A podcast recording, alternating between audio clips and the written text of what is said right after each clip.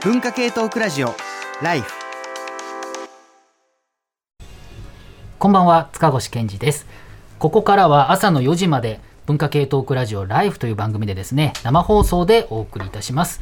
ちょっとね、えー、まあ東京地方は夏なんですけれどももうとっても涼しい日でしてちょっとね寒いなーなんて思ってらっしゃる方もいらっしゃると思うんで今ねあの横になって聞いてるっていう人はもうちょっとね着るものを少し 考えていただいてで気づけばですね何ですか？8月28日もう明けて9ですね。25日ということで夏も終わりじゃないかということでですね何もしてないうちに夏が過ぎてしまったなんて私なんかも思ってるんですけれども皆さんはいかがお過ごしでしょうか。まあコロナとかいろんなこともありますけれどもまあ夏も終わりということでね、えー、夏の終わりにちょっとね、初めて聞いたという人も、まあ最初の30分ぐらいでいいのでちょっと聞いてみていただけたらいいかなというふうに思いますので、よろしくお願いします。今日はですね、この文化系トークラジオライフという番組では様々なことをいろいろ話をするんですけれども、今日のトークテーマが自己管理の今、私が数値化する中でということで、まあ、なんか皆さんいろいろ数値化していることありませんか？あの、まさにね、今横になってる人は、こう睡眠とか様々なアプリとかを使ってあの自分の質睡眠の質を測ろうと思ってる人もいるかもしれないしまさに今お仕事中の人もですねまああの寝ないように何かしないといけないと。うとうとしたら何か教えてくれるとか、ものもあったりもしますし、まあ、それぞれもね、様々に自分のことを数値化する、あるいは社会が自分のことを数値化していく、まあ、もちろん偏差値は一番その最たるものですけれども、様々な点で自分のことを管理する、あるいは社会が自分を管理する、様々な面がありますよね。で、こういったことについてですね、まあ、今日はちょっといろいろ考えてみようということなんですよね。で、たくさんの、まあ、今日もゲストの方がいらっしゃって、いろんな話聞きたいんですけれども、特にね、やっぱコロナっていうこともあって、私たち、毎日毎日管理されてますよね。こう、建物入るときに、これは何度かこの番組でも言ったことあるんですけれども、私がこう、教えてる非常勤の大学に入ろうとするとですね、あの、機会があるじゃないですか。入ろうとすると、ピコーンってなってですね、37度5分以下かなの場合は、正常ですって言うんですよね。何度も何度も正常です、正常です、正常ですって言うんですよね。ちょ、怖すぎんだろうっていうね。まあでもそういう世界で、まあ、正常か異常かっていうことが数値で測られる社会。これが便利だということもあるし、なんだかなと思う人もいらっしゃるかもしれない。この引きこもごもをですね、今日はちょっとお話ししようかなというふうに思ってますので、ぜひ朝の4時までね、えー、お付き合いいただければ幸いなんですけれども、最初にね、一曲、曲を聴いていただきたいんですけれども、ちょっとね、あのー、曲を選ぶっていうことなで、私も何かなと思ってすぐ思い浮かんだ曲を今日はかけたいと思ってるんですけれどもね、最初に言っとくと、これはまあどっちか言えば後半の方でかける方がいいのかななんて思いながらですね、尾崎豊の曲をかけようという感じなんですよ。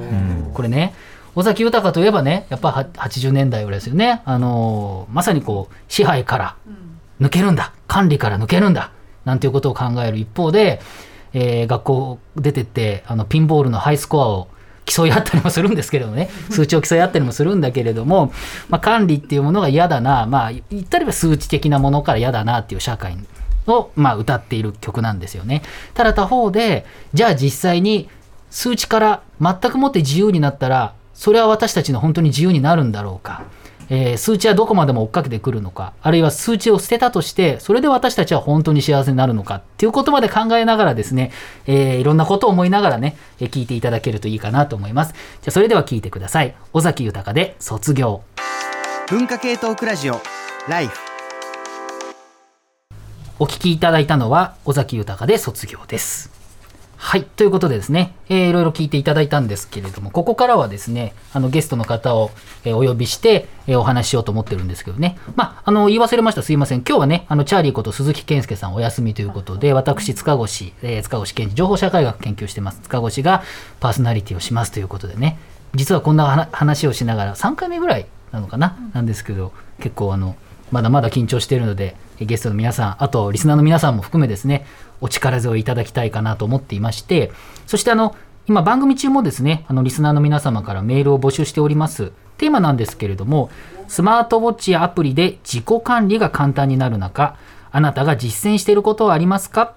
また、こうした風潮に対するご意見やエピソードあれば、ぜひお待ちしています。メールアドレスは life.tbs.co.jp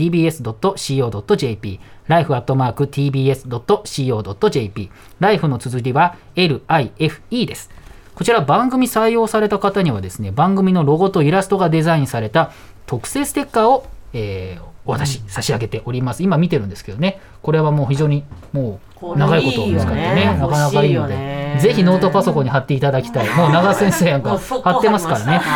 なので素晴らしいものですのでぜひあのねあのお寄せいただきたいということ。そしてねツイッターのハッシュタグ「えーハッシュタグライフ954」でもねあのいろいろ感想なんかつぶやいていただけると嬉しいかなというふうに思っております。はい。ということでですね、えー、じゃあゲストの皆様を紹介していきましょうということで、まず私の隣にお座りになっています、えーライターの山本ポテトさんです。はい、ライターの山本ポテトです。よろしくお願いしよろます。しくお願いしますね。あの、予告編でもね、ちょっとご一緒に、あの、いろいろお話ししたんですけれども、どちらかというと、どちらかというと、こういう数値化みたいなのはあんまり好きじゃないっていうことですよね。なんかちょっとね、ちょっと抵抗感ありますよね。で、なんか、でもちょっと今回自己管理の。なんか末ちょっとめちゃくちゃ自己管理頑張って初めてちょっとフリーになって夏休みをですね5日取って北海道に行ってきて、いいじゃん。でそれでなんかちょっと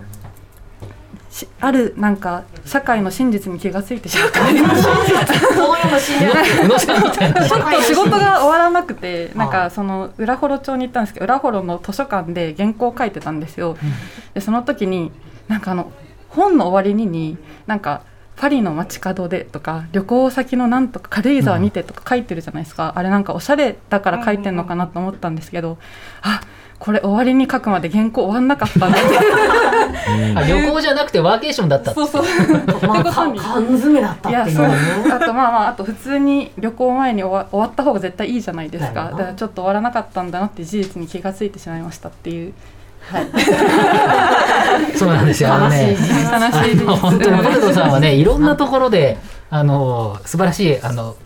独自のあのツッコミがありますので ぜひぜひいろんなことをねまた傷ついたことをお話しいただければありがたいです。よろしくお願いしはます。よろしくお願いします。そしてもう一方、えー兵庫教育大学大学院准教授で家族社会学者の永田夏樹さんです。よろしくお願いします。よろしくお願いします。あの今日もあの素敵なお召しはい、物を今 T シャツ、日はもう電気グループ大先生の、はい。はい、安定の T シャツを着てきました。が。恐怖街の舞台。そうなんですよ、うん。これはあれですね。配信の時の T シャツですね、うん。でねめちゃめちゃ高いのよお高い T シャツなんですよ。だけどねやっぱりねあの電気グループ大先生さんのためでしたらもう私も。お金を突っ込んで突っ込んで。なんかあのご時世的にね 大大先生なんちゃらみたいな大先生にお金突っ込んでって 何様みたいになるからね。微妙なネタです。はい。あれなんですけれども、えーそんなね、あの、長瀬さんはどうですか？やっぱりこう数値化的な、まあ大学でものを教えるっていうことは何かしらね、人を数値でえー評価するってこともあるし、うん。まあ自分の人生、まあ生活の中でも数値っていうものをどういうふうに捉えてますかね。めちゃめちゃ数値化してます数値の。はい数値化しまくっててどんどんくじけてる。そんな私ですっていう感じですね。お。例えばこんな感じでノートつけてて今ノートをね、開いていただいて、ノート持ってきて開いてらっしゃる。え、うさぎですか、うん、うさぎをですね31個押してですね、はい。い、いいい日だったらピンクに塗るとか、ダメな日だったら青に塗るとか、そういう感じでね自己管理してるんだけどこれをね振り返るってことは全くしないんです。やって終わってるっていうね。ああ、そうですよね。だから、そうそうそう作ったはいいけど、書いては、記録は溜まってるけど、そうそうそう分析はできねえ。そうだからなんか何のためにつけてるのかよくわかんないい いや、これすごい可愛いですね。うん、なのでなんかでもいろいろねアプリを使ったりノート使ったりいろいろ数値化してるけど全て中途半端っていうこの自分自身をなんとか克服したいなっていうそうですのが、よねまあそして原稿が書けるようになりたい。そう、サンクコストなんても言われますけど、まあ、こういろいろね、やっては、こうやらなくなりみたいなことで、ちょっともったいないから、もう、もうじゃあやんないみたいなこともあるし、まあ、やり続ける、新しいもの乗り換え続ける人もいるし、そんなの悲喜こもごもちょっとよろしくお願いします。今日もぜひお話聞かせていただきたいと思います。よろしくお願いします。そして、えー今日初ですよね、はい初めていらっしゃっていただきました、大阪大学社会技術競争研究センター、招聘教員の工藤文子さんです。よろしくお願いします。よろしくお願いいたします。はい、すみません、ちょっと、ちょっとい長い名前のセンター名でね、恐縮なんですけれども。すいません。いえいえあの工藤さんはですね、えー、まあなんでしょう、えっとご専門はっていう感じで言う。はい、あ、専門はですね、ちょっと塚越さんとキャラかぶってるんですけど、はい情報と、あと社会とか情報と放映作っていうところを専門にしています。もう本当にね情報法とかそういったあのねこうまあ社会どういうふうに作っていくかっていう情報と我々のまあプライバシーの関係とか、はいまあそういったもの非常に詳しくて。ままあね、僕ずいぶん前にね、あ何年も前にちょっとご挨拶して、なかなか、はいあの機会がなかったんです。こうやって、ね、ご一緒できるの僕はとってもく光栄で嬉しく思ってます嬉しくされていてで、あれなんですよね。あの会社員の経験とかもはいあるっていうことなので、そうなんです。ちょっとね打ち合わせでは聞いたんですけど、会社で本当にすごい数値で管理をされていたと。そうですねあの昔コンサルティングファームと呼ばれているところに勤めてたことがあって、でお客様にあの時間であの稼働した分で請求している関係上15分単位で必ず業務日誌といいますか、な何のために働いたかつけなさいって言われたので 15分。15分単位でつけてました。それなりに30秒ぐらいで書けるもんではあるけれども。あそうです。一応システムであの入力できるタイプなのでそんなに手間ではないもののでも15分単位なんて結構あのい一日つけ忘れると何してたっけ？って結構なってしまったりとかしますね。はい。いだからそんなにいっぱいしないといけないあの報告しなきゃいけないっていうことの、まあ、良さ悪さもあるし、あとはね、まあ、広い意味でその数字を使っている数値的なものデータを使うっていうことなんでそのデータの、まあ、セキュリティの問題もあるしじゃあこれ皆さんも気になってると思うけどじゃあこのアプリとかねその自分のデータがどう使われちゃうのかと同時にどう活用したらいいのかっていうところも実はかなりねまあ、この情報社会の、まあ、一つの、まあ、焦点になっていて、まあ、良くも悪くもあのいろんな使い方ができるっていう観点であの情報とかねその辺の観点からぜひいろいろお話をお聞かせください。よろしくはい、よお願いします。ろしくお願いします。はい、そして、えーもう一方が作家の海め海猫座メロン先生です。はい、よろしくおお願いします。久しぶりです。ミネコザです。はい、あれですよね、メロンさん、はいえっと、スタジオは結構久しぶり。もうマジで4、4、4、5年ぶりじゃないかな、俺。本当に、結構無理4、5です年まではあれだと思うけど、だってコロナになってから来てないから2年は来てないし、その前も多分1、2年来てない。熊本に、行って、たのが？6年いたから、その間、俺多分ほぼ来てないから、だからあの、なんかね、電話というか、そのズーム的なもの、あのね。情報をまさに使ったりとか、あと、うん。先月、イベントでね、ちょっとあご一緒したりとかはあったんですけれどもはい。この場所でメロンさんと一緒になるっていうのは、結構そういえば久しぶりかもしれないめっちゃ新鮮な感じですね。どうですか？あの、この数値っていうことですけれども、えめちゃめちゃ嫌いです。だってまあ、なんでしょうか、あれですよね、ガラケーなんでしたっけ？そう昔ガラケーだったし管理したくないしその、家計簿つけてたんですよ一時期俺、そしたらどう考えても死ぬんですよ。もうゼロゼロで稼ぎがないからはい。これもう終わりじゃないかみたいな。あと3年ぐらいで俺もう全部ゼロだし働いても無駄だからなんかもう今終わった方がいいんじゃないみたいになるから。タイムリミットが怖すぎると。うやめました。見るのあほん。まあね、うん。でも、それはありますよね。明確になっちゃうからこそ、やばいと、マイナスの方向にもこう、そうなんですよ。あれが見えちゃうだってこのゲームを続けてでもなんか終わらないことがもう終わることが分かってたら今終わった方がいいっていう。発想に。ちょっとこれ危険だなと思いましたよ。そうですよね。ゲームとかだって、そう。ゲームとかも本当99.99やると、なんか、もうメーター終わっちゃうでしょ、あそこまで行ってどうしようみたいな、あそこまで行ってこそだとかっていう人もいるけれども、うん。あれをな70時間とかゲームやってきだすと、さすがにやりすぎだなとかね、あ累計でですけど、RPG とか。なんかこの時間をかけないとクリアできないって分かっちゃった瞬間にこの時間できないなって思うじゃないですか。うん。100時間とか。そうですよね。そうそうそう。考えると、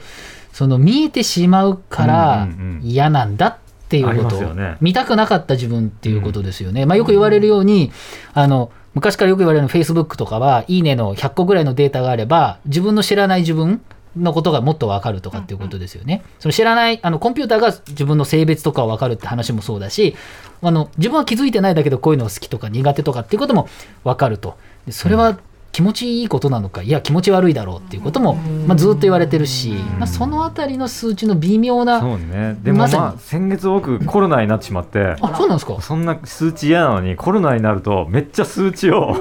毎日測って、ねそうだよね。報告して何日までみたいなのがやらなきゃいけなくて辛かったですけどね。そうか。そうまあ、もう一点では確かに今コロナで、まあ、まさに今療養中の方いらっしゃるかもしれないし、身内が、あるいは自分がまあなん、ね、あのこの2年何ヶ月の間にっていうこともあるだろうから、その時のまあ厳しいっていうこともあったでしょうしね。そうそう。で、その後の、まあに、まさに体の変化、体重が痩せた、太ったとかいろんなのがあっても、それをどうするかっていうことを数値に見るのもきついっていう人もいるかもしれませんし、ちょっとその辺、まあ、引き込みもありますだからあの1ヶ月もう経ってるんですけど、たまに咳出ちゃうかもしれないですけど、不安になるならないで 大丈夫大丈夫治ってるから。大丈夫です。はい。よくおぎやはぎさんも夜のラジオでたまにそういうこと言いますからね、はいはい。はいこれは違うよみたいなこと言ってますけど。違う大丈夫まあまあわかります全然大丈夫です。ありがとうございます。よろしくお願いいたします、えーそしてもう一方が、えー書評家の倉本沙織さんです。よよろしくお願いします。ろしくお願いします。どうですか倉本さんはこの数値化社会。いや、なんかね、もう、まず、ちっちゃい時から、日記の、一行日記すらもつけられないし、もう、とにかく自己管理っていうものがまずできてない上に、もう、ポモロ、ポモ、ポモ道路、ポモ道路。を秒で諦めるみたいな、そんな感じだから、なんか、その、例えばその予告編でこうポテトさんが自己管理しない自分をむしろ肯定するみたいなことをおっしゃってましたしでリスナーメールのかの中にもいくつかありましたけど私もやっぱり体重を毎回測ってた時代が学生の時にあって逆にストレスで爆上がりしたんですよ。うん もうそっから何にも測りませんみたいな感じにしたら むちゃむちゃな生活なんだけれども、そこに分のストレス感じない部分を仕事に注げるからなんとか生活がギリギリ成り立つみたいな感じ。うーんそうか、まあね確かに。これどうですか？倉本さんやっぱり書評家としてはこう本の中にもさまざまないろんなタイプのまさにす、まあ、数字のものもあるだろうし、まあうんうん。まあ、管理、まあ、逆にその自己管理に取りつかれちゃうみたいなこともあると思うんですよね。うん、そうですね。でも特にやっぱり数値化っていうところにあのスポットを当てるとやっぱりどうしても文学の世界はその数値化に抗う方向に行くことが本会だから、まあそうですよね。うんいかにその、すまあ、一人の人間の死が一つ一つの数字に落とし込まれることがやっぱり一番危ういっていううん。ことだからっていそうですよね。ってことは、まあ、数字をこう、まあ、数字の奥には、うん。まあ、人がいるってことですけれどもじゃあそれはどうやって理解すればいいのかとかね、うんうんうん。まあ、それをまた数字で教えてくださいっつっても変な話になっちゃうし、うんうん。まあ、そこのこう微妙なところってのはあるかなというふうに思うんですよね。まあ、今日もあのいろんな話あの、はい本の話ね、うん紹介いろいろしてほしいっていううんリスナーさんもたくさんいらっしゃると思うので、ぜひぜひそこはよろしくお願いしますという感じですね。はい、お願いします。そしてね、えー後ほどリモートでご出演いただくんですけれども、えー千葉大学教授で科学技術社会論がなどがご専門の上里達弘さんにもですね、後ほどお電話かなであのご出演いただきますということなので、えー後ほどぜひ楽しみにしておいてくださいという感じなんですね。はい。ということで、もう今日本当に様々ないろんな人から、あの、いろんな方から、えーメールいただいてるんですけど、まず、じゃあこの方、えーおにぎりさん、山形県花巻市ですね。えースマートウォッチアプリで自己管理が簡単になる中、あなたが実践していることありますか？ということですが、私は睡眠に関して ASMR 音源を聞きながらアイマスクをして寝ることを実践していますと。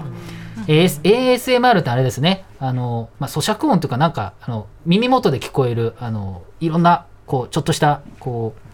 う、なんていうのかな、ソフトな、ね、音ですよね。いい。音いい音で、えー健康維持のために適切と言われている、えー睡眠時間を確保しつつ眠りやすくするツールとして心地よい ASMR 音源を聞きながらアイマスクをする感覚ではありますが、寝起きにだるさを感じにくくなりました、今回のテーマである数値化にある自己管理は便利な反面人間がえー元来持っている感覚という部分に影響を与える可能性があって極端に、えー推奨すべきものではないかなというふうに思っております。ということですね。はい、はいあ、で岩手県ですね。すいません。岩手県花巻市のおにぎりさんですね。ありがとうございます。ということです。えーとですね、他にもたくさんいろんな方からいただいているんですが、そうなんですよ。たくさんあってですね、えーいつもチャーリーさんはこうさーっとね、えーやっていただくんですけど、僕なかなかまだ、えー慣れずにいろいろ見ているんですけれども、じゃあこの方、えー、螺旋階段さん、えー塚越さん、皆さん、こんばんは。こんばんは。自己管理の今ということですが、学生の頃、不規則な生活を送っていました。限界まで夜更かしして朝起きれないことがよくあり食事も炭水化物をよく食べていました。炭水化物をよく食べてました。わかる、えースマホを持ち始めてからなんとなく入れた睡眠や女性用アプリを使ってみて自分の生活が不規則なことに気がつきました。タンパク質を取り、えー睡眠を意識するようになって以前より起きられるようになりましたまたダイエットアプリはなかなか続きませんということですねまあそれはあるかもしれないですよねあの、なかなかね、あの、ダイエットアプリっていうのはなかなかっていう人も結構いいらっしゃると思います。あと、この方、えー、モレンさん、フリーエンジニア、いつもありがとうございます。34歳男性、練馬区。昨年末あたりからずっとピクミンブルームをやっています。これ予告編でもね、話出ました。ずっとテレワークで1日に1000歩程度しか歩けない日もあり、さすがにまずいと思い、少しでも歩く習慣をつけようと思ったのがきっかけでした。基本的には歩けば歩くほどゲーム内でのレベルが上がっていくのでレベルが上がることに達成感を感じ数値化が良い動機づけになっているなと感じます。しかしあと数歩でピクミンが育つという時にスマホを振って、えー歩数を稼いでいるとあそうか。実際歩かないで振って歩いたふりをさせるってことですね、えー数値に振り回されて無意味な行動をとってしまっているようにも思えます。誰かと、えー競争したりするとレベルを上げること自体が目的化してより一層数値に振り回されているような気がします。数値化とは他人との比較を容易にします、えー数値に振り回されないようにするためには他人と比較しないことが大事かななんてことを思いながら誰と競争するわけでもなく今日も一日えー一人で黙々とレベル上げに勤しんでおりますということですけれども、あれですか？ピクミンブルームやってる方って、はい。えー、と長津さんと工藤さんということですけれども、どどうでしょう？面白いですか？面白いですめっちゃやってます。未だにやってます。やっぱそうなんだ、うん、でやっぱりあの例えばちょっと一駅歩くかみたいなモチベーションを考えるときにいやもうピクミンブルーム稼げるからいいよねっていう、うんだるいなじゃなくていいよねになるっていうのが一番いいところですね私にとってはね。同じくそうですね。うん。うんあとああともうちょっとで1万歩行くっていくそうそうそうそう。とちょっと遠回りして歩くかかっていう気持ちになって。うん特にコロナになってからあの在宅勤務が増えてあん。まり歩かなくな通勤通学がなくなってしまって歩かない方多いと思うんですけど私も同じでうん。歩くのすごい細落ちてたんで今回あのピクミン入れてすごいあのちょっと活動量が増えましたね。そうかだからポケモン GO もそうですけれども意外あなんかドラクエのやつとかですね。ドラクエウォーク、あれとかやっぱりそのコロナ禍になって逆にあれを使って歩くようになった人も結構いるっていう感じですかね、あそうか。やっぱそういう人結構いるっていうことますかですよね、振ってる？振ってはないですけどあの室内で足踏みとかはたまにやります。はい。やっぱりやるんだ。あそうなんですね。あとほらそれこそあの黒幕があのなんだっけ、ポポケモンにハマってた時に、まあなんか結局そのあ歩いて健康になるためのアプリだったはずなのにどうしてもそのポケモンを早く孵化させたいから課金してっていう。そのなんか課金をが止まらないっていう意味では自己管理ができてないっていう方が。楽 確かにそれはあるかもしれない。ああまあそうですよね。だから皆さんね結構まだねあまだっていうかあれあれだけどいろいろやってる人いると思いますけれども、まあえー、とこれはゲーミフィケーションって言いますけれどもね、ゲームをしながらさまざ、まな課題を達成する、まあ、ゲーミフィケーションどっちかというと社会運動とかにね使われる分野でもありますけれども、いわゆる使われる言葉ですけどゲームしながら、まあ、自己管理の方もまあできるようになるというさ、まあ、タイプのまあアプリなんかが最近でも多いという感じ、えーこの方どうでしょう、えースケスケパンチラインさん男性50代富山県の方、えーいつもありがとうございます。数年前からいわゆる気象病の症状が出始めました。あの気象予報の気象ですねえー天気が悪くなると体調が著しく悪くなるんです。激しい頭痛と吐き気で行動が阻害されるので困ります。そこでスマホで気象変化がわかるアプリ頭痛ールを利用し始めました。私も入ってますそれと自宅の気圧、えー温度湿度を10分おきに計測してクラウドに送信グラフ化するシステムを自作しました。すげえな。数勢の部品と簡単なプログラミング程度でできますと、えーこれらのデータと体調の、えー悪化を紐付けておいて数年分のデータを蓄積できれば統計的手法か AI 的アプローチで何らかの相関が得られるのではないと得られるのではないかと考えています。そうすれば私専用の予測システムになりそうです。本当は Apple Watch のライフログもリンクしたいんですが Android, Android 派なので躊躇していますということですけれども頭痛はそうですね。これはあの、特に頭痛持ちって言われてる人にはあの非常にいいと言われてるサービスであの結構使ってる人多いかなと思います。この中だとメロン先生でしたっけ、はいはい。結構頭痛るというか気象そう気象病がね俺もこれはあの疑似科学だと思ってたんですよ。そんなんねえだろうと思ってたけどなんか年40間際になってからめっちゃ謎の体調不良があるからやっぱこれなんじゃないかなと思うとやっぱそうっぽいですね。だからく曇りの日とかなんかね、あのーそれで気づいたのが「うつ抜け」って漫画があるんですけど、あーうんまあなんか鬱になった体験漫画なんですけど、それで自分が鬱になるのが気圧の変化が大きい時なんですよ。それが分かったって言ってて確かにあの曇りとか雨の前日とかになんかねすげえ体調悪くなるっていうのがあって、気象病はあります。メロンメロン先生的には気象病はあると。あると。はいそうですかなんか。さ体調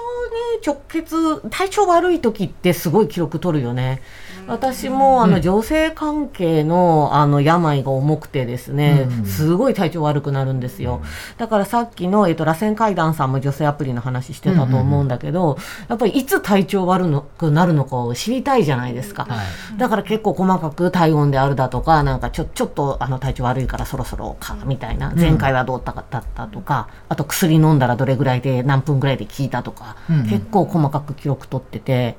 ぱそうせざるを得ない状況になんかいると、やっぱこまめに連、あのなんだ数値化するようになるなとは思うよね。あのそうですよね。その例えばアップルウォッチでよくあるその心電図を取るっていうことで、結局その不整脈をこう分かるようになると、特にまあ高齢になっていくと不整脈になりうちの母も一回この前あの不整脈で初めて手術して、えー、おお大変やなっていう話をしたんですけれども、うんやっぱりそういったものを、えー、と事前に予測して教えてくれる、えーそれで未然に防ぐっていうことですよね。でこういったことができる。でこの時大事なのは、えっと本人のデータも大事なんですけれども、えっとそれ以外の何千万人っていう人のデータとの比較の中で多分この人は病気になるっていうことを予測するってなると自分だけのデータじゃなくてそれが他の人と連携しているっていうことがあの知るあの比較するっていう意味では非常に重要だったりするっていうこともある。なのであの自分のデータは自分だけのものじゃないっていうのを、まあ、いい意味で捉えると社会貢献になるっていう側面もある。しかし一方で今長瀬さんがおっしゃったみたいに個人差あるんですよね。結構個人差があって、あの、不整脈とかだったらかなり似てくるかもしれないけど、微妙な体調の悪さっていうのは、どこにあるんだろうっていうのを、ちょっとその、なんていうのかな、数値だけじゃなくて、まさにその数値の分析ですよね。あの、今、メロン先生が言ったみたいに、その、どの時に自分が体調が悪くなるっていうのを理解したみたいに、ちょっとその、自分である程度こう潜って深く分析するっていうことも必要になってくるかなというのは思うわけですよね。体調管理をしているメールあれですかね。練馬の川もっちさんあそうですね。がね、はい。そうだよね、えっ、と塚越さんライフクルーの皆さんこんばんは。こんばんは。こんばんは。えー私は7年前に急性膵炎を患ってから膵臓がインシュリンが出づらくなったためにアプリで血糖値の管理をしています、うんえー食事前にはけ血液を採取して血糖値を測りそれに合わせてインシュリンの投与をして血糖値とインシュリンの投与量投与量や、えー体重の増減などをアプリにメモしていきます。わかる。これ私もなんかこんな感じのことをやってましたね、うん、ただこれは意識が高い系ではなく糖尿病が進行しないように自己管理のためです。何より糖尿病になりたくないので数値での管理は致し方ないですアプリでの管理なのでだいぶ楽ですが昔の糖尿病の人はノートやメモ帳で管理をしたのかと思うとやってられんと思います。かっこ汗ある意味アプリ頼りなのが何かあった時に怖いですね。まあ店の売り上げや顧客管理もアプリ任せなのでサービスが終わった時がどうなるんでしょうね。その悩みが今も感じていますと。こういうん、そうですよね、うん。まあ川持さんはあの確かおあのお店をやられ飲食店も確か経営されていたと思うので、まあ、そういう意味でも、えーアプリ任せになって怖いっていうこともあったりするわけですけれどもあの、まあ、病気っていうかなんかこういうねその糖尿病の話でしたけれども、まあ、この辺りの、えっと、メモ管理っていうのも、まあ、今はかなり良くはなってきているっていうことです。工藤さんあれですかね。あのこういうあのなんていうんですかね健康データ関連っていうのは割とこう整備も進んできてるっていう印象ありますか？ね。そうですね。おっしゃる通りあの